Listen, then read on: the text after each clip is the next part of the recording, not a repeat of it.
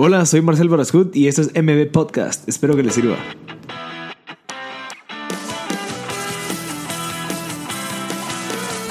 Hola a todos, gracias por sintonizar M Podcast. Estamos en el episodio número 14 con Tuti Furlan.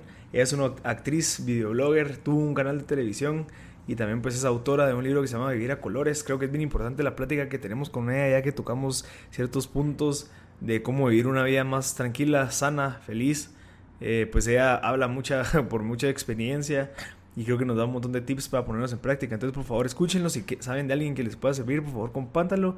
Ya lo pueden ver el video en YouTube, si no estoy mal, el jueves eh, o dos días después de haber subido esto para que lo puedan observar, ver cómo, cómo ella se expresa y cómo llevamos la primera conversación en video.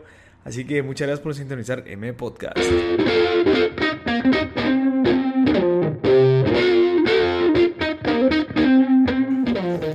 Eh, bueno, ya estamos aquí con Tuti Furlan. Hola Tuti. Hola Marcel, ¿cómo por estás? tenerme aquí contigo, muy bien, gracias. Yo muy contento también de que estés por aquí. Yo sé que ya mucha gente sabe quién es Tuti, pero me gustaría para la gente que, que no te conoce. Por favor. Pues Tuti es una mamá, actriz, autora, tiene un videoblog, entrevista y es ¿Qué más? ¿Qué más Soy psicóloga. Psicóloga clínica, ¿verdad? Eh, sí, psicóloga clínica, Ajá. justamente. Y un poquito de todo. La verdad es que me gusta describirme como artista también, ¿Artista? porque por el teatro, pues Ajá. obviamente me gusta mucho. Eh, sí, hacer los videoblogs, eh, escribir, me gusta mucho escribir. Solo tengo un libro hasta ahora, pero, pero ya viene otro aquí, y, y ¡tarán!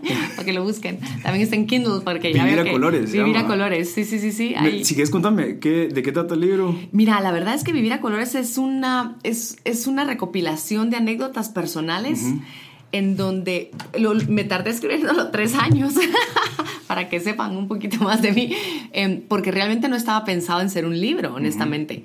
Eh, tuve la oportunidad de ir a dar unas conferencias a Miami. Eh, yo aún no había escrito nada. Fui a dar las conferencias y al salir de las conferencias la gente me empezó a preguntar, ¿y dónde consigo su libro? ¿Y dónde consigo su libro? Y entonces yo decía, eh, em, pues se está imprimiendo, ¿verdad? no tenía ni idea qué iba a hacer. Y entonces vengo y le digo a Carlos, ¿qué, qué hacemos? La gente me está pidiendo un libro y yo no escribo, yo no soy escritora, pero me gusta escribir. A ver, como que tenía ese concepto de escritora, ¿sabes? Un García Márquez, un Pablo Coelho, gente que, que tiene esas historias maravillosas y que las narra de una manera tan bonitas. Y yo tenía escritos, o sea, blogs, porque realmente eran, Ah, eh, había empezado como un blog dentro de la página de Iniciativa T, en donde yo contaba alguna anécdota y alguna reflexión que esa anécdota me había llevado, ¿sabes? Eh, paseando a mi hija en el carruaje y me di cuenta cómo ella manejaba. ¿Qué hacemos aquí? Seguimos. Sí. Ok.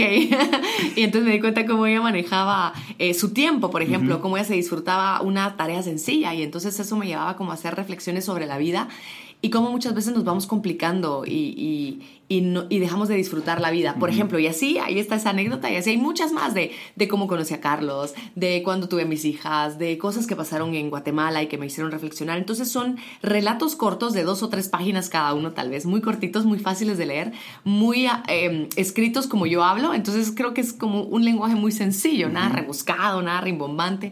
Eh, en lo cual yo veo que si uno se esfuerza en la vida por estar en- entendiendo el regalo detrás de todo lo que sucede, sea bueno, sea malo, vives a colores. No porque sea perfecto, porque la gente a veces me dice vivir a colores suena como a arcoíris, felicidad, todo es perfecto, todo es bueno.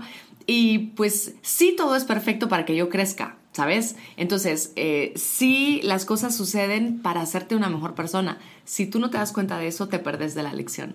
Eh, y entonces pueden ser momentos duros, pueden ser grandes retos, pueden ser penas incluso por las que uno atraviesa, pero si uno voltea a ver y las entiende y uno ve cuál fue esa lección, qué fue lo que te dio ese momento, la historia cambia y entonces empezás a ver la vida a colores de una forma diferente, con agradecimiento, con felicidad.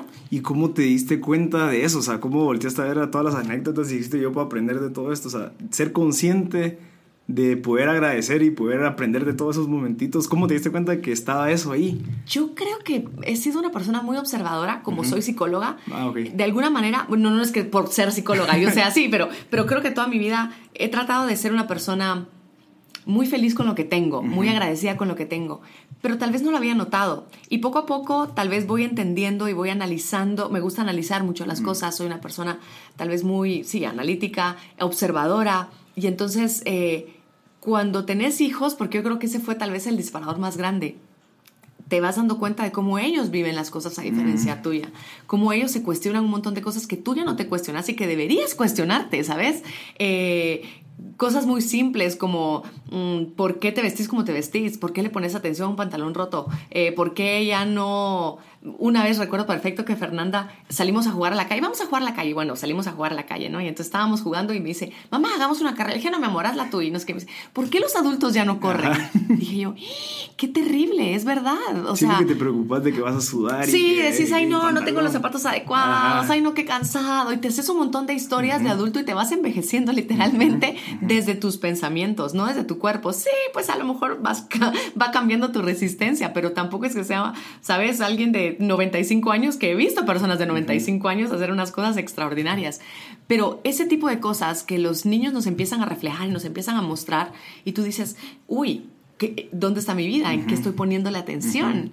Y creo que ellas han sido mis grandes maestras. Me han hecho observarlas y aprender de ellas y darme cuenta en dónde yo estoy errónea también y cómo yo ir modificando mi vida para para vivir más como niños, ¿no? Y es cierto. Sí, sí, que no tiene que ver con irresponsabilidad, porque dices, ay, no, los niños son irresponsables. No, los niños saben vivir la vida, lo que les toca, lo disfrutan, se enojan y se contentan a los tres minutos. Nosotros pasamos enojados años con otras personas. Los niños saben vivir. Y sabes de que eso se puede aplicar incluso en las conversaciones que tenés en un almuerzo con algún tu amigo o algún tu compañero de trabajo, que no solo hables del trabajo. No sé si te ha pasado de que te, estás en la oficina, salís a almorzar y siguen hablando de la misma cuando, cuando tú dices, no, mi cabeza ya quiere hablar de otra cosa, ¿cómo estás? Eh, ¿Cuáles son tus sueños? ¿Qué libro estás leyendo? O algo que te haga como que tener una conversación que te haga descansar, porque al final descansar para mí no es solo ir a ver tele y claro. sino que como que desviar tu mente y ponerla a pensar en otras cosas. Eso me ha pasado mucho, digamos, con mis compañeros del trabajo. O sea, yo cuando me siento a comer con ellos no quiero seguir hablando de lo que acabamos de, no sé, estar seis horas atrás trabajando.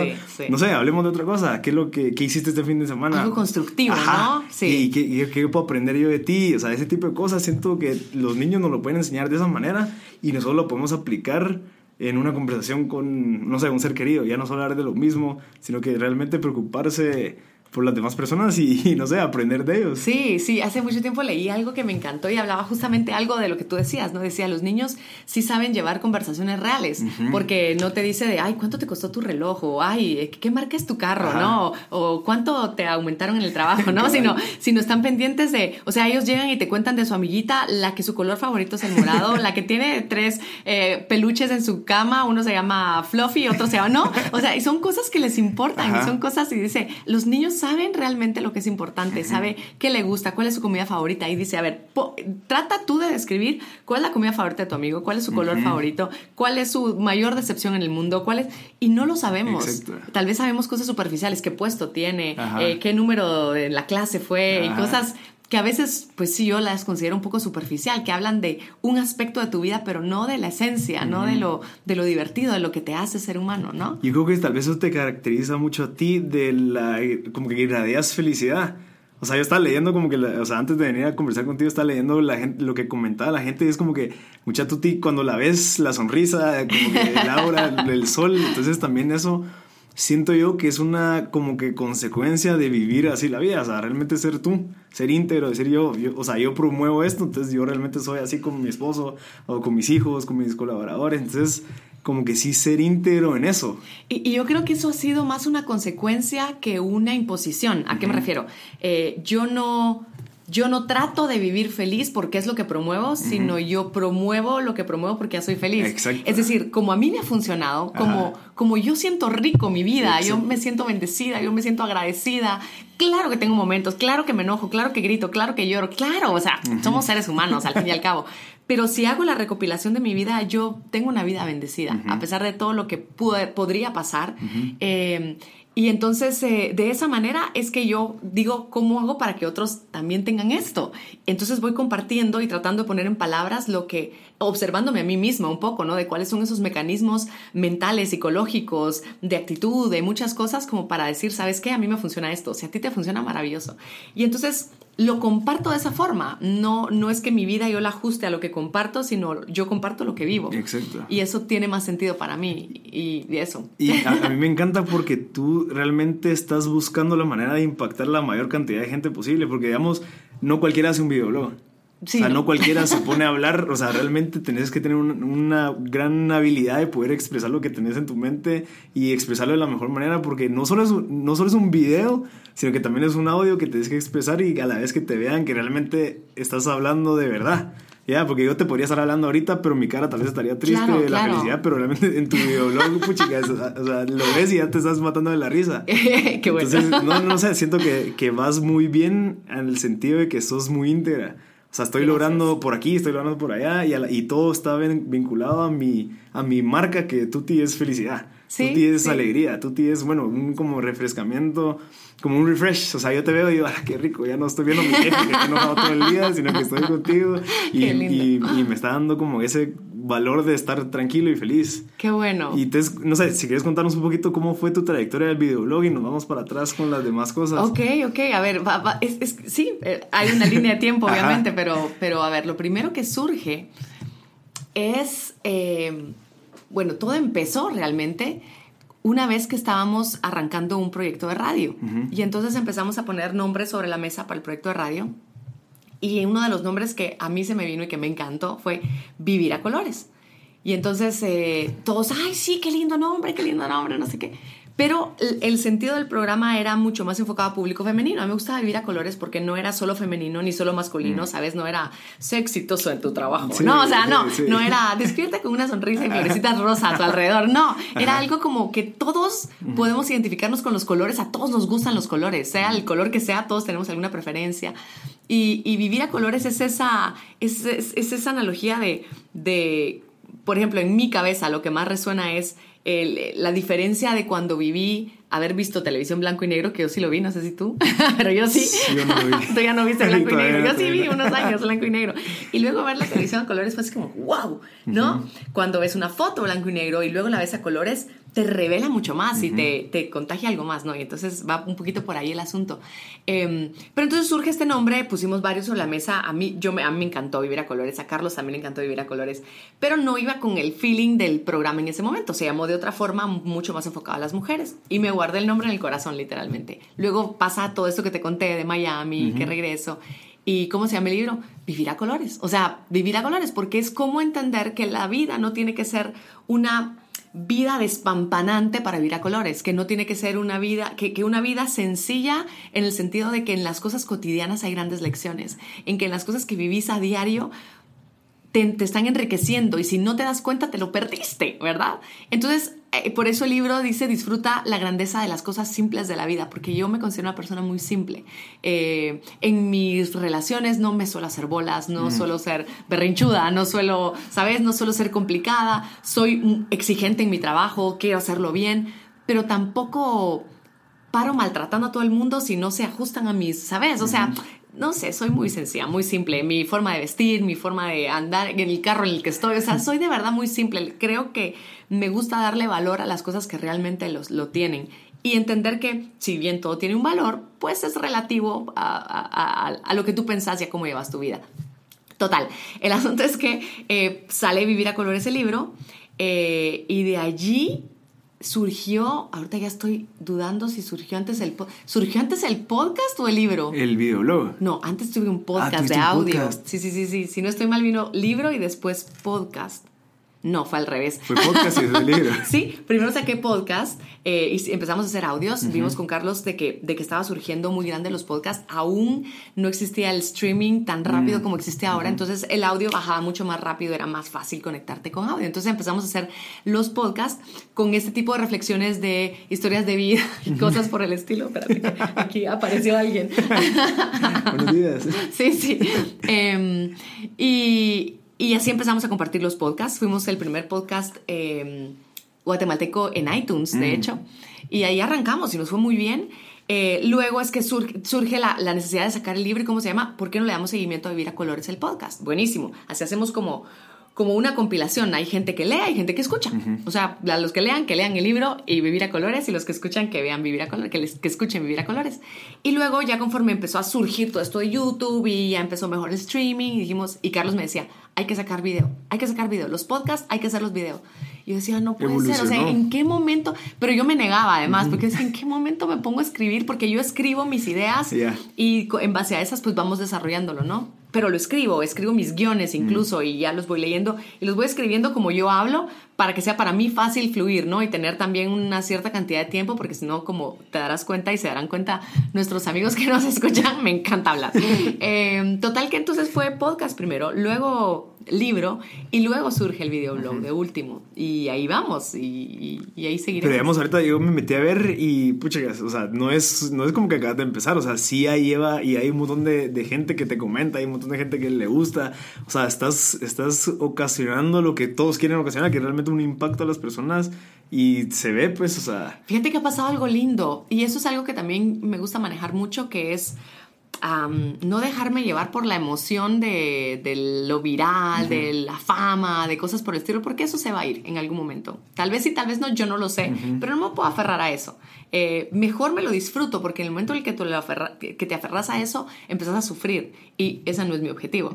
Mi mamá me lo dijo de una manera muy bonita cuando abrió su Facebook y empezó como a postear cosas. Mi mamá trabaja en medicina alternativa y da conferencias también en, en medios digitales y todo esto y me decía, Tuti, me di cuenta que me, me, estresaba ver cuántos likes, cuántos comentarios, me estresaba. Y dije, no, yo no puedo vivir así, entonces ahora ya no miro qué, Ahora ya no miro cuántos likes tengo. Yo pongo porque amo ponerlo, comparto porque me encanta compartir, pero yo no me pongo a ver que si estos likes, que este tuvo más, que este, porque entonces sufrimos y es verdad. O sea, los que estamos ya metidos en este rollo de, de las redes sociales, sufrimos muchas veces porque me puso un dislike, porque me puso un like, porque me dijo... Ya tengo tantos followers o lo que sea. Exacto, y te vivís comparando y, ay, esta semana no creció tanto. A mí me ha pasado también, te soy honesta. Pero entonces es recordar de, a ver, esto no es lo que me da valor esto es un medio el cual yo utilizo para, para, para compartir, ¿no? Em, en fin, el asunto es que, que, que eh, empezó este proyecto del videoblog hace año y medio aproximadamente y sí ha ido creciendo, gracias a Dios. He visto que la gente lo recibe muy bien, que les gusta mucho el contenido, que les hace sentido, que yo creo que eso es importante. Y... Y también lo que, me lo que nos ha pasado y que eso y lo soltamos, porque eso ya no está en nuestras manos, es que muchas personas han decidido, y que a mí me parece genial, tomar algunos contenidos que son tal vez los más grandes que hemos producido y los, trans, los baja y los transmite por WhatsApp y ahí ya no ah, tenemos control. No, está genial. Gracias a eso, en muchos países, mm, mm, del videoblog, a través de YouTube, claro que mucha gente lo conoce, pero a través de WhatsApp es muy instantáneo, muy rápido. Y son de un minuto, tal vez. Más menos, porque los han reducido, hasta edición me han hecho de gratis, ¿no?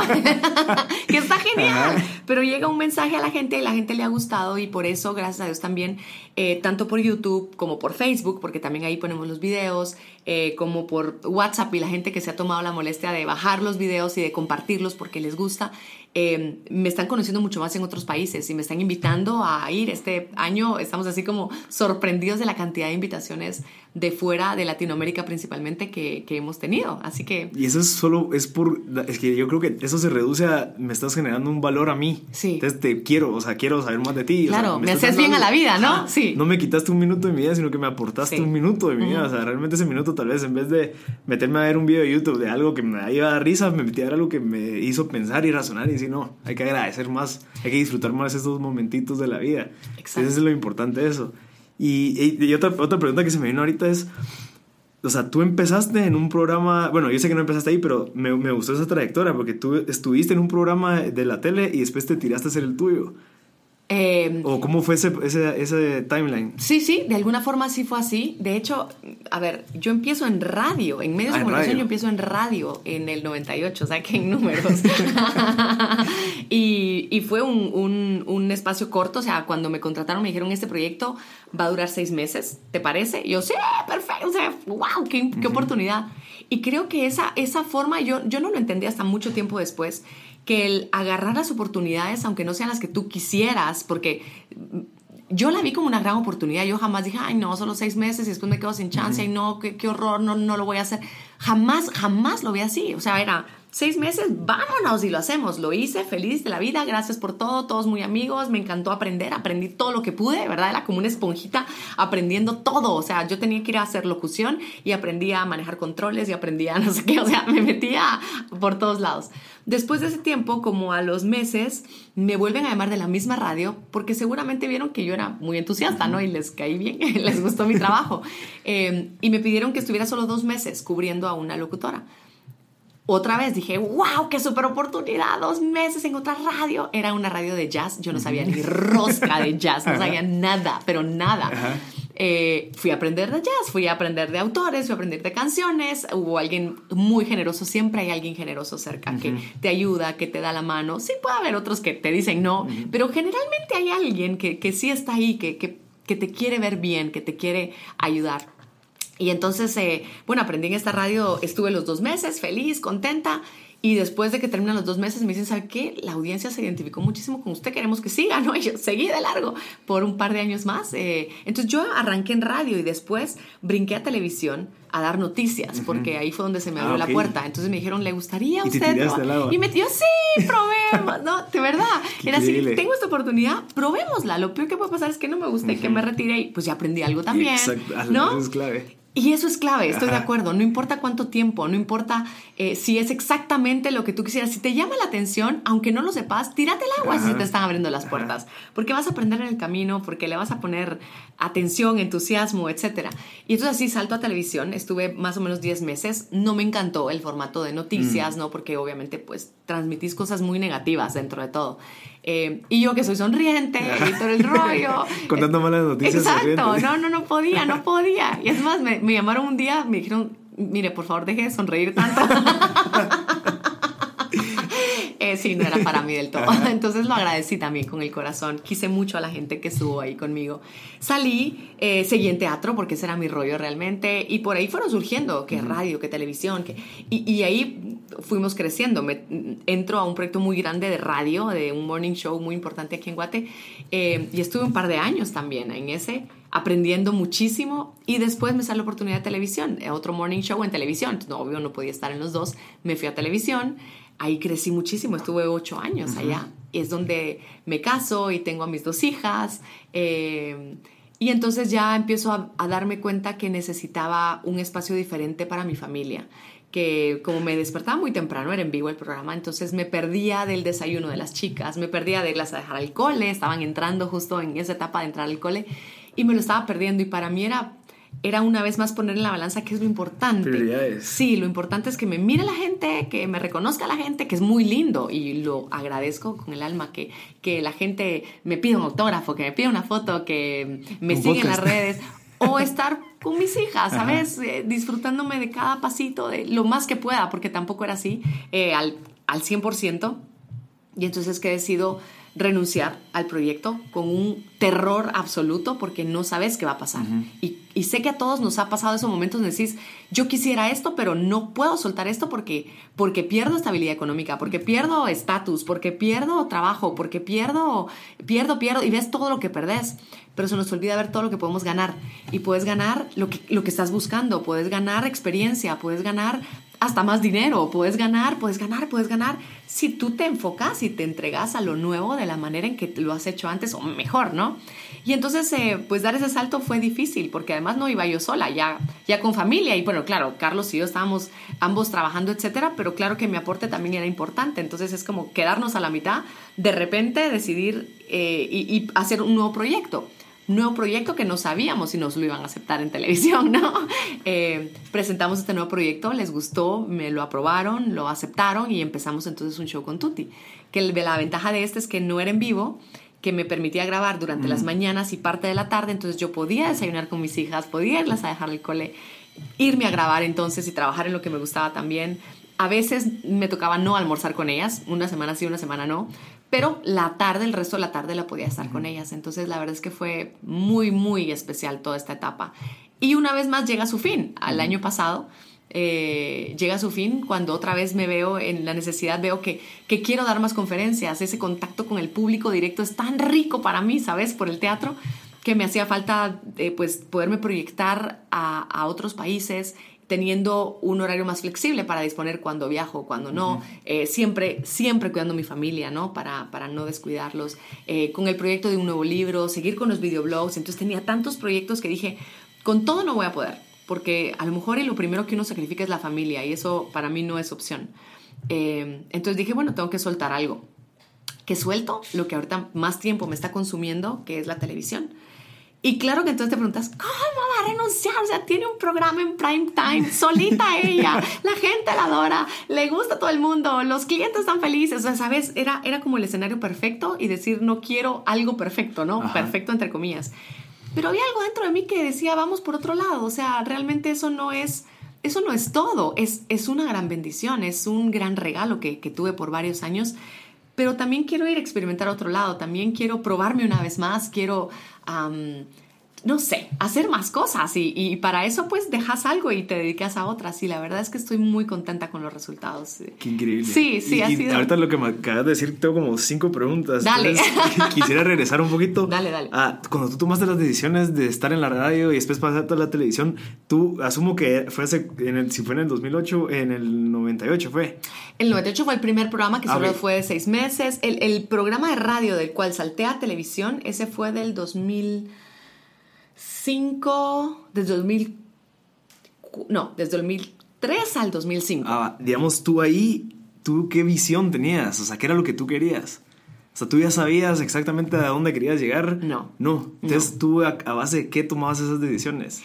En base a mi corazón, en base a lo que me, en lo que me latía, o sea, lo que me llamaba la atención, lo que me podía interesar, en donde yo podía crecer, en donde... ¿Y tú cómo encontraste que tenías que confiar en eso? O sea, qué increíble confiar sin saber, o sea, tener fe de que yo sé que esta decisión es la que realmente me lo está pidiendo, no sé si es mi cerebro, mi corazón, lo que sea, pero esas decisiones, ¿cómo, cómo, cómo no sé, tomar la seguridad de decir, no, le tengo que hacer caso a lo que yo quiero y no lo que la gente está esperando?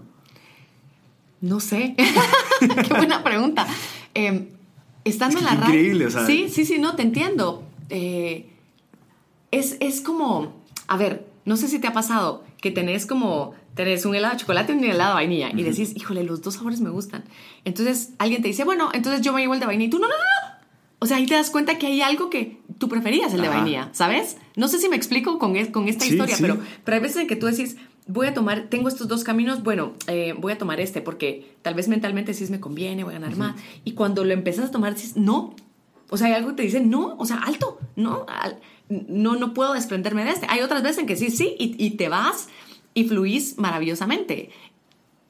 estando en la radio, eh, en el morning show este, que era muy exitoso también, es muy exitoso, em, llegó otra televisora y me ofreció trabajo y me pedía exclusividad absoluta. Entonces, ¿qué tenía que hacer? Tenía que renunciar de la radio para irme a ese canal.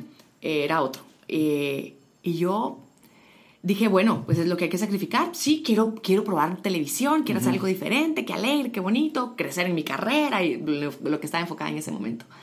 Y entonces llego y lo hablo con, con, el gerente general y todo, y de verdad yo lloraba y le decía, gracias por la oportunidad, porque estoy feliz aquí, pero me están pidiendo esto otro, y la verdad es que sí quiero crecer, y bueno, mire, usted sabe, eh, tómese su tiempo, piénselo bien, analice bien qué es lo que le están ofreciendo. Ese día salí y salí tan triste, y dije, no, no, no me tengo que ir, ¿sabes? Y entonces dije, no, no, no, no lo voy a hacer, no lo voy a hacer. A la par, se, se cayó esa negociación, digamos, con el otro canal y ese canal ya no, no me convino bien, tuvo algunos problemitas para salir, etc. Eh, el asunto es que yo pude seguir en radio y pude seguir caminando bien y después de dos años de estar en este programa, me cae esta otra oferta de televisión eh, en, donde estuve ya por, por, por, casi 12 años en Guatevisión y, y ese sí me latió. O sea, igual tenía que renunciar, pero dije, sí, ya es momento. Sí, ya me desprendo. Sí, mi corazón fluía mejor, ¿sabes? No, no, no era una angustia horrorosa, no era, no sé. Eh, creo que nos hemos desprendido mucho de, nuestros corazones y nuestros corazones nos hacen saber muchas cosas. Estaba justamente hoy, eh, escuché un, documental que habla cómo se, se, han hecho estudios, ¿no? De, de eh, cómo una persona reconoce su propia voz y cómo funciona el cerebro al respecto. Es un ejercicio muy interesante. Entonces ponen a las personas a escuchar durante no sé cuántos minutos diferentes voces y ver si cuando si reconocen su voz en algunos momentos ah, en que meten su voz, ¿no? Interesante. Y muy interesante. Y entonces dicen, bueno, le atinaron el 80% de veces, pero hubo un 20% que no le atinó. Sin embargo, les pusieron electrodos en su piel, en su piel. Y entonces en sus dedos, de hecho. La piel no se equivocó la piel reaccionaba, emitía ciertas frecuencias, digamos, o cuando escuchaba, cuando escuchaba su voz, la piel no se equivocó, me explico. O sea, la piel sí se reconoce a sí mismo, o sea, tu cuerpo te reconoce, pero tu cerebro es el que duda. ¿Será mi voz? ¿No es mi voz? ¿Será? seré? O sea, el cerebro va dudando, pero tu cuerpo sabe muy bien qué es lo que te conviene, sabe quién sos tú. ¿no? Eso me encantó y dije, wow, qué increíble está esto. Sí, es regresar a la intuición, es regresar a ese corazón que te dice, dale. Y sí, a veces, no te digo que con eso vas a ir feliz de la vida y sin miedos, no, porque siempre está el cerebro ahí metido también, que, y que está bien, porque te puede advertir, te dice aguas con esto, ¿sabes qué? Tengamos cuidado por acá, pero, pero hay algo adentro que, que te hace avanzar con más fuerza que en otras ocasiones. Sí, definitivamente. Yo creo que, bueno, me ha pasado a mí, que es cuando tú en serio decís, no, yo debería estar haciendo esto, no, yo debería estar haciendo aquello, yo sé que algo me dice y cuando lo empezás a hacer te das cuenta que fluye. Y fluye y fluye. Y vos dices, no, no puede ser de que esté todo tan fluyente. Y cuando hablas de eso, te das cuenta que sos súper apasionado. Entonces, no sé, tal vez ya se mete un poco el cerebro y dice, no, me, no, esto creo que realmente es lo que tienes que hacer. O sea, eh, esa introspección de que sí, tú siempre has soñado que querés ser así. Y esto te está llevando a eso. Entonces, es como que a veces hay que tener ese espacio. No sé si tú tienes un espacio de meditación o qué en tu día, pero para poder realmente tomar las mejores decisiones. Fíjate que no lo he, no lo, no lo he tenido hasta hace muy poco, que tuve la oportunidad de viajar a India, me invitaron para también una conferencia para participar en un congreso de mujeres. sí, ya sé, o sea, esas son las cosas que tú dices, ¿verdad? Decís, qué genial lo que tú decís, la vida va fluyendo. Y entonces, em, a partir de entonces me enseñaron una técnica especial con una organización que se llama The Art of Living, eh, que es una técnica de respiración, meditación, porque dicen, estamos viviendo sin respirar. Y es verdad, o sea, vamos en el, en el tránsito, por ejemplo, y, y, vamos con la respiración contenida, vamos asustados, vamos, no, estamos enojados y respiramos rápido, no estamos respirando en paz. Entonces es como regresar tu conciencia a la respiración y darte cuenta que respirando tú puedes controlar también tus emociones, tus sentimientos. No es controlar así de, no, no existan, no, sino como entender que fluyen de una manera diferente, que tú puedes mm, por supuesto, controlar a través de la respiración también incluso actividades de tu cuerpo, ¿no? Como la tensión muscular, como la circulación de tu sangre, los latidos de tu corazón. Claro, eso pues ya tal vez máster, ¿no? Pero se puede hacer. Eh, el asunto es que a partir de entonces he tratado, la verdad es que no lo hago todos los días, pero he tratado de mantener una cierta rutina porque claro que es necesario que todos tuviéramos un momentito, algunos le pueden llamar oración, ¿sabes? Otros le pueden llamar meditación, otros momentito de relax, otros eh, lo que sea, relajación lo que sea. El asunto es que, que tengamos esos momentos para recentrarnos en nosotros, observar nuestra vida, nuestros pensamientos, nuestras relaciones, observarlas. Y entonces a lo mejor se nos clarifica mejor las respuestas para los problemas, eh, los caminos que tenemos que tomar. Creo que de esa manera, si estamos centrados y relajados, podemos verlo con mayor facilidad que si estamos estresados y abrumados, ¿no? Eh, entonces eso no es que yo tenga mi espacio, pero sí lo estoy procurando porque creo que sí es importante y quiero también darles un ejemplo a mis hijas de que ellas también puedan tener ese momentito para como para reagruparse, ¿no? a sí mismas y, y, funcionar mejor en la vida. Y esa introspección. Eso, es, eso. Es difícil la palabra. es bien importante, o sea, realmente, y eso siento que también es parte de un hábito que tenemos que crear y fomentar, porque al final si tú no sabes qué es lo que querés, no sabes qué estás haciendo bien, que no, que no sabes qué estás haciendo mal, y, y, ah, no sé, tal vez mucho de los podcasts que hemos grabado, todos es como que mucha, necesitas visión, o sea, necesitas saber a dónde tienes que ir.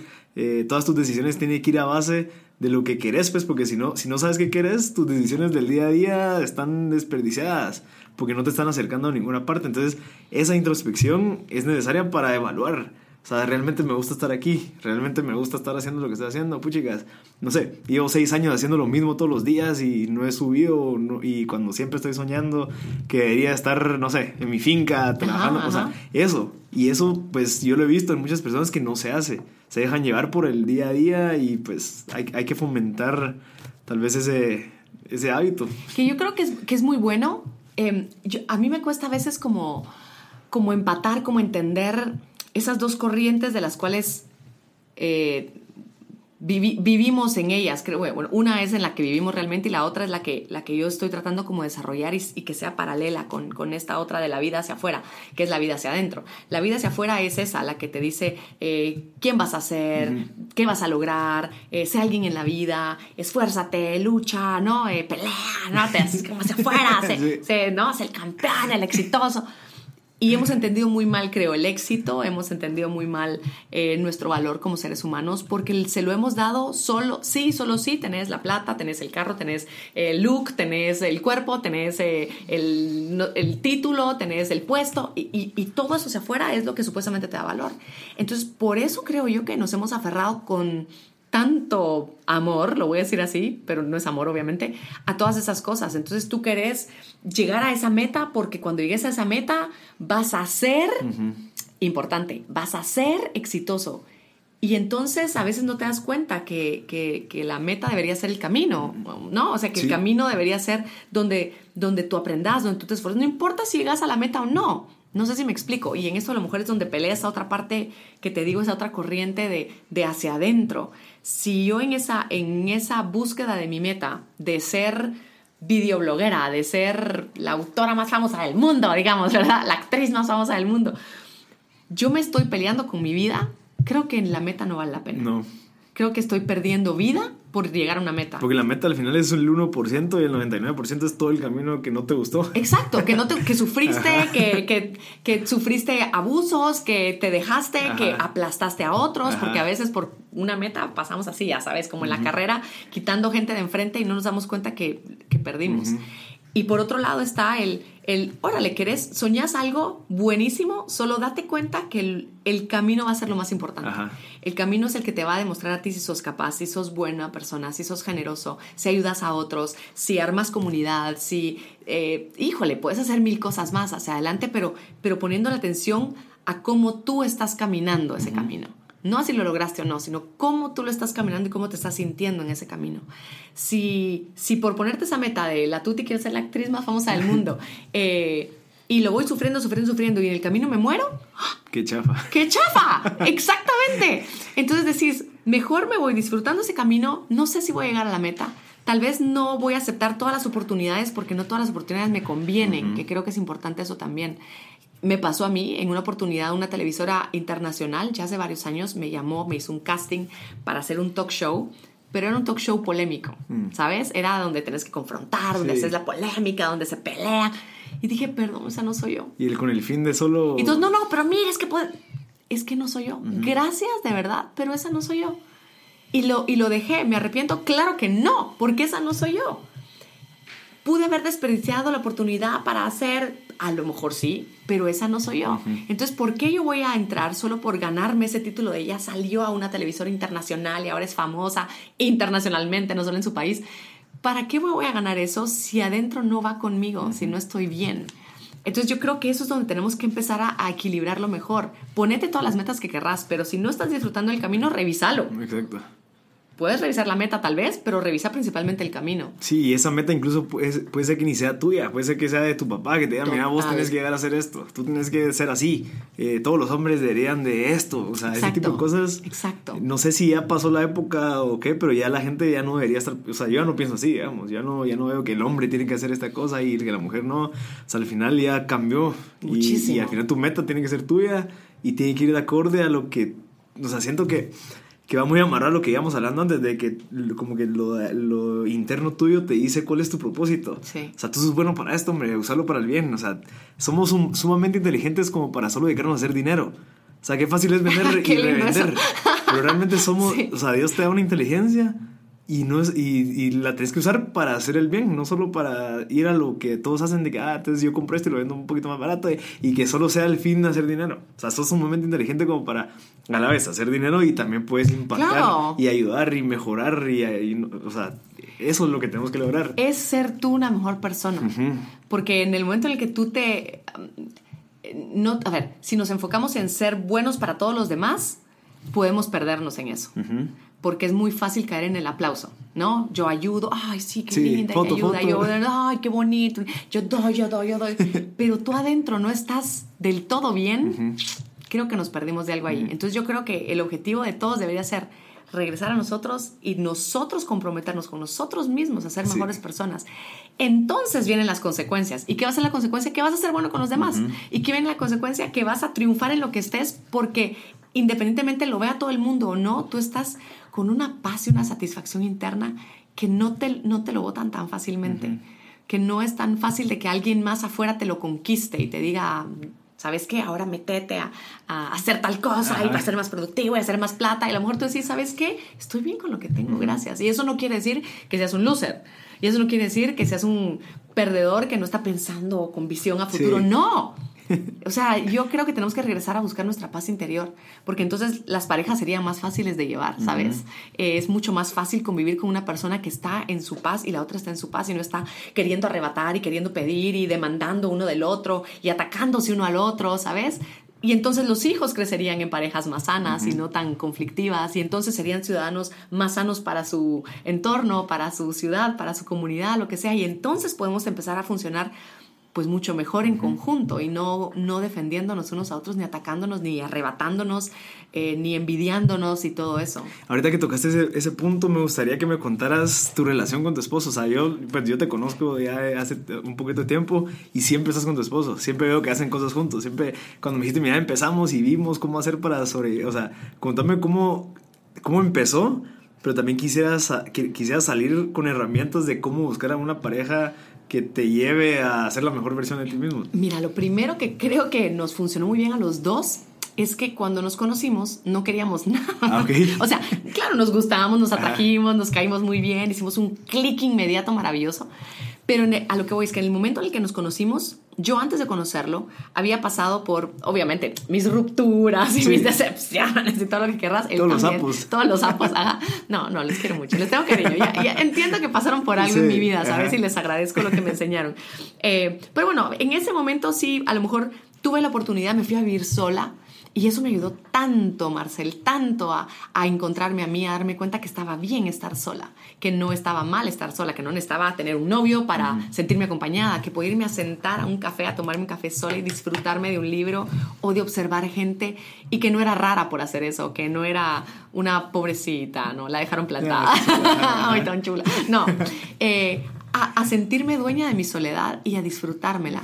Y en las mismas estaba Carlos. Carlos estaba viviendo solo porque lo habían traído de México y estaba pues empezando un, eh, aquí a una empresa. Y entonces le tocó vivir solo y, hacer, y hacerte responsable de ti mismo y darte cuenta que es tan rico estar solo también, que está bien, que no necesitas a alguien al lado, que, que podés decirle no a los prospectos que te llegan y que no pasa nada y que estás mejor y que estás bien. Entonces estábamos ambos en un punto en donde estábamos sin necesitar a alguien. Porque cuando tú estás buscando en la vida y estás necesitando a alguien, generalmente el inconsciente te traiciona. Y entonces te pones a buscar lo que tú necesitas, ¿sí? O sea, Tú necesitas que alguien te diga que sos linda, que sos hermosa, que te ponga atención, que te volteen a ver porque tú no crees que sos hermosa, que sos linda, que te, que te mereces amor. Entonces venís vos y me decís, tú, qué linda. Ay, Marcel. No, o sea, inmediatamente caigo, ¿sabes? Y entonces no me doy cuenta que a lo mejor esa persona a quien yo encontré sí me está diciendo que soy linda, pero me está presionando, pero me está celando, pero me va a hacer un infierno de mi vida, eh, pero la relación va a ser tirante, pero... Entonces no me doy cuenta de eso porque como me dio lo que necesitaba, entonces ahí me fui de boca, ¿cierto? Y así te puedo nombrar mil historias más que conozco de personas, personas incluso adultas, eh, mujeres, por ejemplo, que, que conocí a una que ella lo que quería era una familia, ¿verdad? Y entonces el primero que le dijo, no, eres como parte de mi familia, se fue. Y fue tormentosa su relación, ¿sabes? Y cuando salió me dijo, tú, porque yo le dije, ojo, le dije, porque tú lo, porque me dijo, mira, me hizo parte de su familia. Dije, ojo, porque ese es tu punto débil. Entonces estás porque te satisfizo ese, ese oído que tenías, no te estás dando cuenta que te puede estar dañando otros puntos importantes. Y con el tiempo me dijo, qué razón. Me dijo, de verdad, lo analicé, lo vi y sí, es verdad. Y entonces pude ver que estaba siendo intrusivo con no sé qué y estaba haciendo, no, no estábamos funcionando en este sentido. En fin, el asunto es que Carlos y yo en ese momento en que nos encontramos creo yo que estábamos sin necesitarnos. Mm, entonces fue no muy estás buscando, ¿no? Sí, entonces sabes que si estás conmigo, qué bueno. Y si no, qué bueno también. No pasa nada si estás o no estás. Pero qué rico que estés porque puedes acompañarme en mi vida. Este es mi plan. ¿Quieres verlo? ¿Verdad? Porque no es intervenir en él y hacerlo mejor y hacerme feliz. No, es ¿Quieres ver cómo soy feliz? Vení, dale. y podemos ser felices. Yo quiero, y, entonces eh, para mí me gusta también cómo verte, ser feliz y cómo te vas desarrollando y vas aprendiendo. A mí me encanta ver cómo Carlos aprende, cómo él es emprendedor, cómo es tan ocurrente, cómo tiene un sentido del humor maravilloso. Me encanta verlo brillar.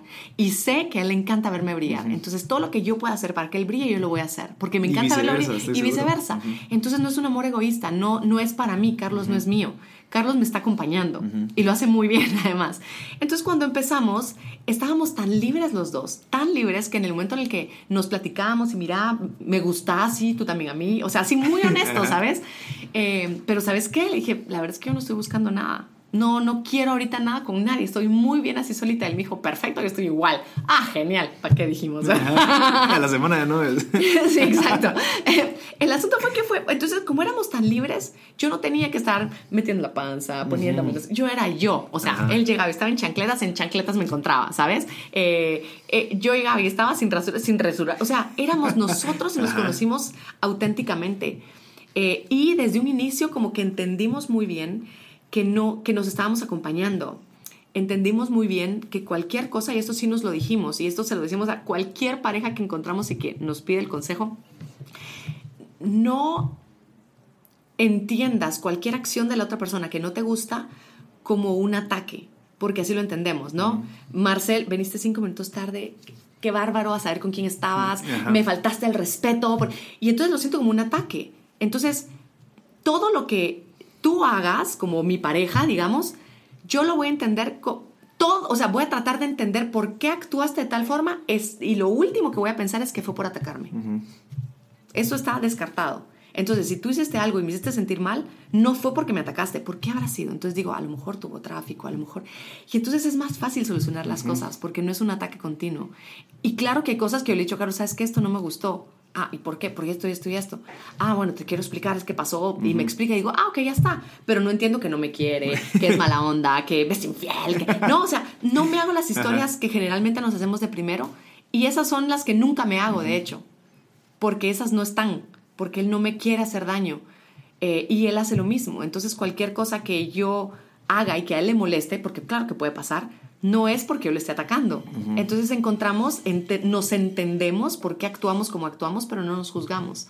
Y así es mucho más fácil llevar. Interesante porque yo creo que la pareja te puede ser un ancla o puede ser un velero. O sea, o te puede ayudar a llegar a o, descubrirte a ti que puedes hacer un montón de otras cosas o realmente ocultarte o, no sé, hacerte sentir como que no puedes.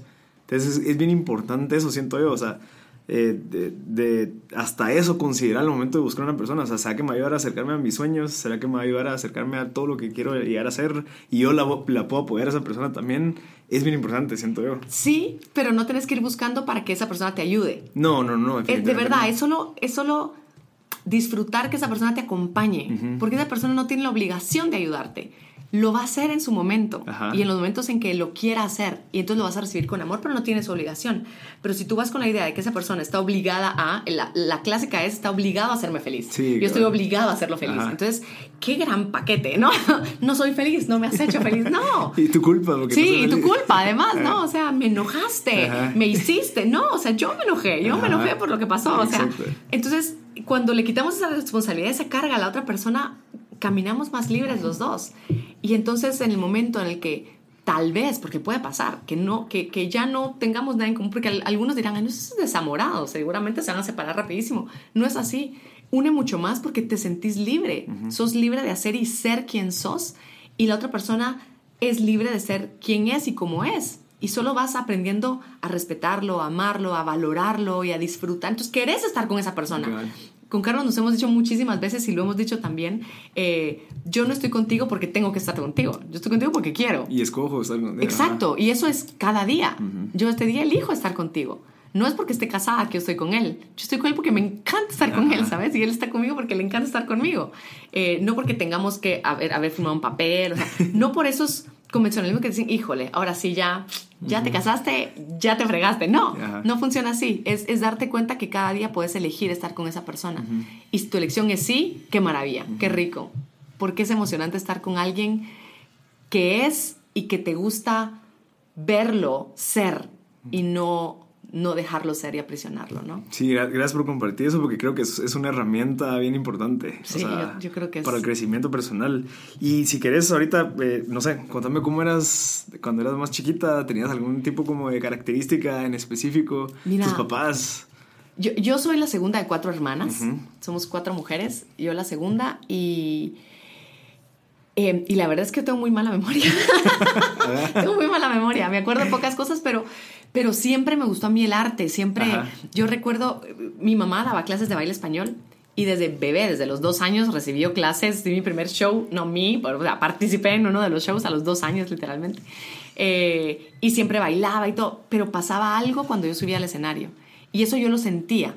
Y, y, no sabía qué era, pero, pero yo lo sentía, o sea, yo me sentía como, como explotar, ¿sabes? O sea, yo me subía al escenario y era, me esforzaba, yo me lo disfrutaba tanto, o sea, yo brillaba en el escenario, pero yo lo sentía. Y con el tiempo la gente me decía, ay, es que usted no la podía dejar de ver porque usted tiene algo, tiene un ángel. Y tiempo después empecé a escuchar la palabrita ángel. Yo, ¿qué es eso de ángel? ¿Qué, ¿Qué, onda? Eh, y aparentemente es ese algo que tú proyectas cuando estás en escena o estás eh, dando una conferencia o estás en televisión o que engancha a las demás personas. Yo creo que es, es cómo reflejas tu auténtico júbilo por lo que estás haciendo. Creo que esa es la mejor descripción Ser que puedo auténtico. Sí. Es muy importante. Sí, o sea, eh, auténticamente cómo estoy yo disfrutando este momento. No estoy sonriendo, ya sabes, como, como algunas eh, señoritas que, hasta los ojos lo tienen quieto y... Sí, o sea que, ¿sabes? O sea, es que tienen que sonreír porque tienen que sonreír. Eso no es auténtico. si yo me estoy disfrutando auténticamente, algo es que no me importa si estoy haciendo el movimiento perfecto o no, es que me lo estoy disfrutando. Y entonces eso creo que es lo que la gente, lo que la gente recibe, esa, ese auténtico gozo de lo que estás viviendo en ese momento. Eh, y eso cualquiera lo puede contagiar. O sea, si, si, en, esta, si en esta entrevista tú me contaras a, mí lo que a ti te apasiona, es que yo estaría así con la boca abierta porque me estás contando tu pasión más grande. Y entonces uno se emociona y uno cuenta y, y, uno se mete y uno hace caras y, ¿sabes? Uno es así. Eh, y eso es lo que captura, creo yo. Entonces de chiquita yo fui una niña muy muy artística, o sea, era ¿quién quiere ser la maestra de ser? ¿Quién quiere hacer la ¿Quién quiere hacer la, el poema La Mamá? Yo, o sea, yo, yo hacía todo, yo estaba metida en todos los actos que podía en el colegio, me metía grupo de marimba, grupo de coro, grupo de teatro, todo, todo estaba yo metida. Eh, entonces era una niña muy inquieta en el, en el buen sentido, fui una niña muy tranquila, creo que cero problemática, cero problemática, la verdad. Eh, muy, muy dedicada a mis estudios, eh, porque me gustaba también, no era porque me exigían notas, ya sabes, no, me encantaba esforzarme en mis trabajos, principalmente si era de artes plásticas, amaba artes plásticas. Eh, y eso, o sea, alguien que le gustaba ayudar a los demás, siempre tuve como una espinita que yo sé que viene de mi mamá también y de mi papá, eh, que siempre estuvieron como muy atentos a la gente de la, de la comunidad, de la colonia, digamos, había en las afueras algunos barrancos y de la parroquia y, y siempre estaban viendo de qué manera los ayudábamos y ver como un sentido social muy grande de, de ver cómo ayudar a otros. Y entonces desde pequeña pues yo también lo traía y era, trataba de, con mis compañeras, como, ¿no? Como de servir, como de de atender a otras personas. Entonces, así, yo creo que mi niñez fue una niñez muy feliz, muy sencilla, muy sencilla, muy simple también. Eh, y, la, y, yo creo que desde ahí voy eh, entendiendo que desde pequeñita yo aprendí a agradecer lo que tenía y no tanto a fijarme en lo que no tenía, ¿no? Porque en algún momento también le decía yo, Carlos, a veces escucho conferencias de personas, ¿no? Que cuentan su, su vida, el drama que vivieron en su vida, algún drama muy fuerte que hayan vivido en su vida. Eh, y digo, yo no tengo dramas, o sea, mi vida es muy, fue muy fácil, ¿no? Entonces me dice, Carlos, lo que pasa es que tú lo ves así, o sea, y ponte a, o sea, recorre otra vez tu vida poniendo poniéndole énfasis a, las, a tus carencias y vas a ver cómo suena drama. Y entonces empecé y dije, ah, sí, ah, sí, mi vida puede ser drama. Del, lado sí, contrario. o sea, dije, vamos a revisar. Entonces digo, bueno, no, no teníamos toda la plata del mundo. Eh, por ejemplo, una cosa muy tonta porque a mí me da mucha risa es, yo recuerdo que en el colegio eh, nosotros forrábamos nuestros útiles con papel café, ¿sabes? Y yo miraba que todas mis compañeritas daban sus colores y su plástico bonito. Y yo, yo uh", no, y decía, pero igual no me importa. O sea, al principio así como, ay, qué horror el papel café, qué horrible. Y un plástico que le pasaba la uña y se marcaba, horroroso el plástico. Y así iban mis cuadernos, ¿sabes? Durante casi toda mi vida. Tal vez los últimos años pudimos ya comprar un papel de colorcitos y ya lo pusimos más lindo y un plástico diferente. Pero eso no, no me importa. Me explico, o sea, eso para mí no es, no es fundamental, pero si a mí me hubieran metido el chip de, no, ser como las demás, es que no, pobre, porque ella no tiene para comprar un plástico bonito para sus útiles o un papel de colores, entonces digo yo, si volteo a ver mi vida, y entonces te puedo hablar del divorcio de mis papás, y te puedo hablar de los problemas de mis hermanas, te puedo hablar de mi decepción amorosa y cuando me quemaron el rancho. Como... Y entonces si me enfoco en todos esos episodios, te puedo contar una tragedia. Pero por alguna razón me enseñaron en la vida a notar las bendiciones. Y entonces te cuento mi vida y te digo, como te dije al inicio de la entrevista, mi vida ha sido bendición tras bendición. Increíble. Y a la fecha, cosas que a lo mejor la gente dice, ay no, pobre, ¿cómo le pasó? Yo no lo veo mal, yo no lo veo trágico, yo no lo veo dramático, yo veo la bendición, yo veo el regalo, yo veo lo bueno que viene, aunque tengamos que retroceder eh, a nivel económico, o tengamos que retroceder a nivel estatus, o tenga que renunciar a un canal de televisión siendo una de las estrellas, por así decirle, eso no es tragedia para mí. Eso simplemente es un paso más para otra bendición que viene a mi vida. Increíble. Sí. Esa es una excelente manera de ver la vida. Yo, yo, yo, soy- yo me siento muy como... si- Siento que yo veo la vida similar. O sea, yo sí no trato de ver lo malo, sino que veo, bueno, aprendí de esto.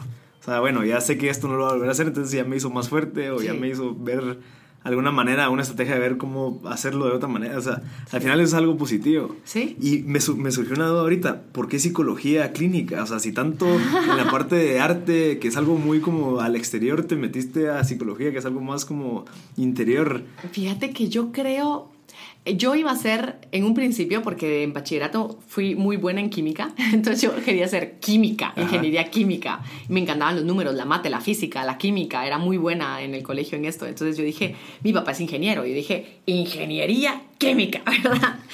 Después dije, "Mm, tal vez no.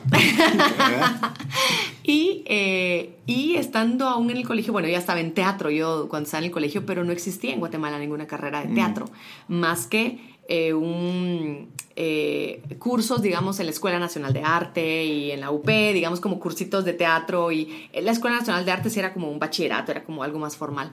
Pero tampoco quería meterme a eso, sino sí quería seguir como en la universidad, porque tal vez me enseñaron a ver que eso no era formal. El arte no era formal, el arte era un hobby, no era algo formal en lo que te podías instruir, sino seguro hubiera estado metida en algún profesorado en Ah, teatro o algo, seguro que sí, pero en ese entonces no existía. Y entonces me puse a pensar, hicimos estos test que te hacen en Sí. la universidad y humanidades, humanidades, todo me marcaba Ajá. humanidades. Y sí, tengo una inclinación especial por los seres humanos, ¿no? y entonces, eh, y también fui notando que muchas de mis compañeras como que me consultaban muchas cosas, como que muchas personas les era muy fácil abrirse conmigo y platicar conmigo. Entonces dije, pues a lo mejor esto es parte de lo que yo vengo a hacer, porque a los 16, 17, 18 años te estás preguntando, ¿qué vengo a hacer al mundo? Y además te ponen la idea de que tenés que elegir bien.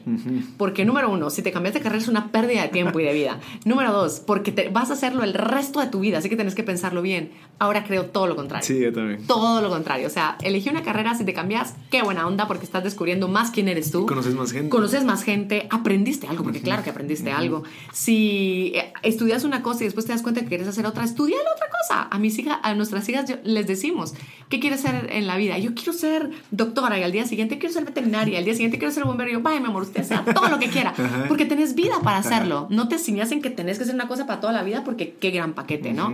Pero no, entonces... em, en ese entonces sí era así como para toda la vida. Yo dije, bueno, creo que tengo un don para, para con la gente.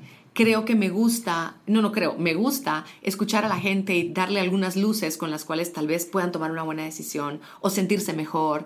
Y eso me sonaba mucho a psicología. Entonces por eso me metí a psicología, por, por ayudar a la gente realmente. Pero si te, das, si te das cuenta cuando conectas como los puntos para atrás, si no hubieras estudiado psicología, tal vez no tendrías esas habilidades que tienes ahorita. Totalmente. Mezcladas con la parte de actuación como para hacer lo que estás haciendo ahorita. Sí, o sea, sí. qué increíble. Sí, totalmente, increíble. totalmente. Que todo se amarra y te lleva pues a ser la persona que sos. Y por eso es que en el momento en el que te toque es solo es más fácil aceptarlo y decir, bueno, sigamos con esto. Ajá. A ver, los, los grandes cambios y, y cosas por el estilo, creo que es mejor que los irlos aceptando porque en algún momento, justo cuando volteas a ver, dices, ah, ya, entendí por qué, Ajá. ¿no? Hace- sentido. Sí, definitivamente. Mira, si quieres para ir terminando. Dale, porque yo aquí sigo, Marcelo. Tú, tú párame. ¿Cómo, cómo, o sea, sos, sos bien inquieta? O sea, realmente Sí. estás haciendo algo y, no sé, tal vez ya no te satisface y quieres, sabes que puedes hacer algo más, te cambias. ¿Cómo haces para seguir tu instinto? O sea, ¿qué, qué, ¿cómo haces para tomar tus decisiones? O sea, ¿cómo, qué, ¿a qué confías? ¿Lo consultas? ¿Lo pensás? ¿Decís, ah, bueno, sí, hago un FODA o no, no sé, Ajá, ajá, algo? ¿Cómo, no, no cómo hago funciona? fodas, me caen mal los fodas. O sea, a nadie le gusta. no, ¿verdad? Pobre el que lo inventó. Sí, cabal. pero bueno, no, pero sirven, a ver, hay que ser honestos. Eh, no, no fas. Pero um, yo creo que trato como de, de, de notarme primero.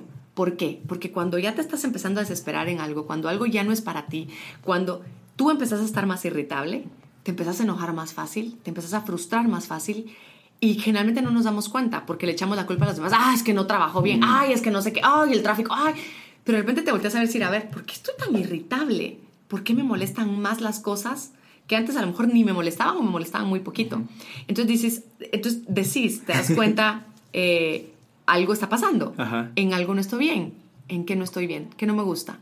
Entonces, sí, el trabajo ya me desesperó. No, la relación va pésimo. No, mis papás tal cosa. O no, esto no es lo que quiero hacer. Entonces, ok, ya no estoy bien aquí. Y, generalmente sí tenés en la cabeza qué te gustaría. ¿No? Porque decís en el trabajo, ay, preferiría estar cantando, no sé, ya, o sea, a lo mejor es la, la canción lo que te gusta. Eh, yo no te digo renuncia a todo, algunos lo hacen, ¿no? Que renuncian a todo y se dedican a lo que quieren y aún así siguen y, lo hacen muy bien. Eh, a lo mejor les cuesta sobrevivir al principio, pero lo hacen. Eh, por otro lado, yo creo que lo que yo he hecho es tratar de ser, mientras yo estuve soltera, tal vez mis transiciones fueron mucho más fuertes, ¿no? Más marcadas. No así, no impulsivas, eso sí, no, no fue así como, ay, me trató mal, ahora renuncia. No, nunca, nunca. Pero sí como pensado decir, ok, yo creo que es prudente que termine acá y que ahora haga esto y... Em, y cuando ya, eh, ya dentro de la familia, pues entonces ya tratas de que las transiciones sean un poquito más suavecitas, ¿no? Decir, ok, dentro de tres meses tal vez tomo la decisión, entonces ya desde ahí empiezo a ahorrar, empiezo a hacer números y vemos cosas. Entonces yo creo que lo, hay, hay decisiones que postergas mucho tiempo por mucho miedo, ¿no? Eh, la primera vez que renuncié al, al, programa de la mañana me tomó casi un año decidirme de soltarlo o no soltarlo, porque había muchos miedos ahí metidos. Pero lo que sabía era que algo dentro de mí lo quería soltar. Lo quería soltar, lo quería soltar. O sea, uno tiene esa certeza, pero uno se la calla. O sea, uno lo sabe, pero uno dice, no, no, no, no, porque no es que, no, no, no, la señal, no, no, no. hay señales por un lado y hay señales por otro lado, siempre, ¿no? Tú dices, tengo que renunciar, entonces te llega un mail de, usted es lo máximo, yo la miro todos los días y no, no tengo que renunciar. Y al día siguiente ves tu hija que llegó y mamá, no fuiste a mi club, ay, dices tú, no, mi pero hay algo adentro que, te, que sabe a dónde tiene que ir. Entonces, solo tomar la decisión, atreverse a hacerlo y así como te planteas todos los escenarios fatalistas, por un lado, es hacer el esfuerzo y el ejercicio, que creo que es más que valioso, de hacer todos los escenarios positivos, porque tienen igual de chance de pasar. Y es más, está comprobado también que de todo lo que nos preocupa, un 80% siempre se resuelve bien y el resto nos hacemos historias. Sí, cabal la palabra, te preocupas, o sea, eh, totalmente, te en algo que totalmente. Entonces, generalmente los cambios siempre traen cosas buenas, generalmente. O sea, 80%, así hasta con un numerito, para que lo sepan. De verdad. Es cierto. Pero le tenemos mucho miedo y como nos creemos todas esas historias fatalistas de lo que nos puede pasar, no nos enfocamos en ver todas esas cosas buenas que pueden tener y que podemos aprender y que podemos crecer y que podemos obtener. Entonces, pues sí, el, el consejo es, hacete caso, observate a ti, una vez más, entra en ti, las personas no tienen nada que ver, el trabajo no tiene nada que ver. Entonces, tus procesos, ¿cómo estás tú? ¿Estás siendo feliz? ¿Estás irritable? ¿Estás enojón? ¿Estás problemático? ¿no? O sea, ya no quieres ir en la mañana a trabajar o ya te quieres quedar en tu cama acostado, ese tipo de cosas. Que si eso te pasa por varios, decís, a ver, porque un día a todos nos, no nos dieron ganas de ir al cole, a todos nos dan ganas de ir a trabajar de vez en cuando, pero es de vez en cuando. Pero si es muy seguido, muy seguido, estás deprimido, estás irritado, ya no, notalo y mira y busca un cambio, porque nadie lo va a hacer por ti además. Nadie, todo el mundo estamos buscando nuestra propia felicidad y estamos esperando que los demás se preocupen por nuestra felicidad y no va a pasar. Exacto. Pues qué increíble. Y ahorita, entonces tu visión, tal vez, no sé, tal vez a mediano, de mediano plazo, es ser conferencista como mundial o, a dónde vas? ¿Qué es lo que quieres lograr? Sí, eh, a ver, sí está la visión de, el sueño de, seguir creciendo, de llegar a más países, de, aportar más a la gente, a diferentes culturas, etcétera, por supuesto sin embargo, como, como lo dije también al principio, está mi familia ahí y, quiero ser cuidadosa siempre con eso. Entonces, si una cosa me va a alejar o, va a alterar o afectar a mi familia, estoy dispuesta a dejar eso. Entonces, sí es mi sueño, pero, pero ahí está. No, no me muero por él si no lo alcanzo. Eh, lo que quiero hacer es hoy por hoy, lo que tengo, lo que estoy viviendo, lo que está saliendo en el día a día, en el momento al momento, lo hago y lo mejor que puedo, porque eso construye un peldaño más. Cuando esté en ese peldaño, ya miro cómo se va construyendo el otro y el otro y el otro, pero siempre tratando de cuidar lo que para mí es importante. Qué increíble que tengas bien establecidas tus prioridades. Siento yo que eso, eso a base de esas, de esas prioridades tomas tus decisiones, que está muy bien. Sí, y, y, se mezclan a veces, te soy muy honesta, ¿no? O sea, muchas veces se te van a mezclar en momentitos, ¿no? Porque yo ahorita te puedo decir sí, tal cosa, y mañana me dicen, se va a Turquía a dar una conferencia y a la vez es eh, la celebración del Día de la Madre de mis hijas, te digo, ¡ay! Está fregado, ¿no? ¡ay! Está difícil tomar la decisión. Eh, pero en el momento lo, lo tendré que decidir y tendré que pues sopesar qué, qué por este lado, qué por el otro. Y a veces, sí, sí, un foda. La verdad es que sí, lo sopesas, haces tu positivo, tu negativo, decís, ok, lo hablas con las personas, ¿te importa, no te importa? No, la verdad es que no va a ser algo muy grande. Ah, bueno, decís, no, por este lado sí voy a parar muerta, no, no voy a perder más de lo que gano. Pues me queda la celebración del Día de la Madre, ¿no? Es eso, es... es es sí tener tu hacia dónde vas, pero, pero preocuparte más por el momento a momento, si lo estás viviendo bien, para ver si ese camino es el que tienes que tomar y es el que te hace feliz. Mira, y ahorita para terminar, si querés, eh, ¿qué consejo le das a la gente que quiere empezar, no sé, tal vez a hacer un videoblog, a hacer, no sé, un podcast, gente que quiere compartir ese contenido que como tú empezaste, que tú tenés? ¿Qué le recomendás? Que, lo haga. o sea, que lo haga lo mejor que pueda y que trate de aprender de otros. Porque porque yo creo que en la vida siempre podemos ir aprendiendo de, todo el mundo, aunque, aunque ya creamos que conquistamos una cima, es una pequeña cima siempre. Y si lo vemos de esa manera, siempre podemos ser mejores. Eh, hay que tener mucha paciencia, mucha paciencia, porque eh, si hoy vas a alguna de las redes de, la Tuti y dices, wow, tiene no sé cuántos followers o seguidores, sí, llevo cuántos años eh, haciendo cosas y trabajando duro. Y más que trabajar duro, porque ha sido un trabajo intenso, pero ha sido muy pero me he entregado mucho en el trabajo y creo que eso hace la diferencia. Si lo hago solo por salir del paso, ah, bueno, tengo que hacer el video, lo hago, ya está ahí. No, lo hago con amor, lo hago con cariño, lo hago con pasión y, te vas entregando. Al fin y al cabo te das cuenta que sí, tal vez no llegó a todos los que tú querías, pero te disfrutaste lo que hiciste. Y entonces, eh, una vez más, hacelo, tírate al agua, empezá a aprender, lee, pedí consejo, eh, te va a tocar tocar a ti puertas. O sea, que empeces tu videoblog no quiere decir, o que empeces tu red social, la que sea, no quiere decir que te van a caer millonadas de personas. ¡Hala, ya abrió al FIS! No, mentira. te toca a ti estar, mira, esto ya no sé qué, y hacer, y, ser constante y tratar de lo que tú estás haciendo, Marcel, que me encanta lo que me dijiste, estás tratando de agregar valor a las personas. Porque lo que queremos es que las personas nos den su follow, que nos den su comentario, que nos den su like, sin nosotros estarles dando algo de valor a ellos. Entonces, primero dar y luego esperar recibir si es que te toca. Y si no, seguir dando. Y seguir dando. Exacto. Mira, ¿y algún libro que recomendés, algún recurso, no sé, tal vez alguna persona que sigan en YouTube o algo que crees que, te, que les pueda servir? O a cualquier persona, no, no por tú tienes que ser alguien que va a hacer un videoblog. Ajá. ¿Qué libro? Em, el tuyo, pues. El, mío, si quieren, ¿no? Em, a mí me gusta mucho leer de, de, personas que trabajan mucho alrededor, por ejemplo, de la neurociencia. Lo que es que es mi, mi, tipo de lectura, perdón, ¿verdad? Pero, pero alrededor de la neurociencia, alrededor de psicología positiva, porque te ayuda mucho para establecer tu modo de pensar y de funcionar para que las cosas te vayan bien. Porque a veces queremos sí, el conocimiento es importante. O sea, si querés hacer un buen videoblog, hay mil tutoriales en YouTube donde pones ah, cómo hacer un buen videoblog, cómo aumentar followers, cómo, y, lo aprendes. Búscalo primero, ¿no? Pero creo que es importante aprender a tú manejarte a ti mismo para estar de buenas la mayor parte del tiempo que puedas, ¿verdad? Por supuesto. Em, y hacer las cosas en bienestar porque de esa manera tiene un mejor impacto, porque de esa manera fluye mejor contigo. Cualquier persona que se mantenga enojado, frustrado, no va a funcionar bien, es mentira. Entonces mejor procura, a pesar de tus problemas, a pesar de los retos que te ponga la vida y todo, procura saber cómo alimentar tu felicidad, ejercitar tu felicidad, tu bienestar, tu paz interior, porque entonces las cosas fluyen mejor. Y para eso, mm, Brené Brown, eh, Byron Katie, Eckhart Tolle tiene una muy bonita también. Bruce Lipton es un eh, biólogo celular extraordinario que habla de cómo es que funciona nuestras células y nuestro cerebro también, en el cómo funcionamos en la vida y cómo muchas veces, eh, bueno, habla mucho de eso, ¿no? Pero todo esto de neurociencia, de, de psicología positiva, yo, yo lo encerraría más en psicología positiva, que busquen de Martin Seligman, de Sean Acker, ya les digo un montón. Pero todo eso puede funcionar. No, gracias, gracias Tuti. Y no, y ya no te quito más tu tiempo, en serio, muchas gracias. Creo que, que logramos conseguir un montón de contenido que le puede servir a la gente que está escuchando. Y como siempre, te espero poderte entrevistar, no, pues no entrevistar, conversar contigo tal vez en seis meses. Siempre, siempre. Para, para saber qué, qué, es lo que has logrado. ¿En qué vamos? Vas, ajá, cómo vas acercándote pues, a tus metas y, y, muchas gracias por tu tiempo. Me encantaría, de verdad, gracias a ti, Marcelo. Gracias, Tuti.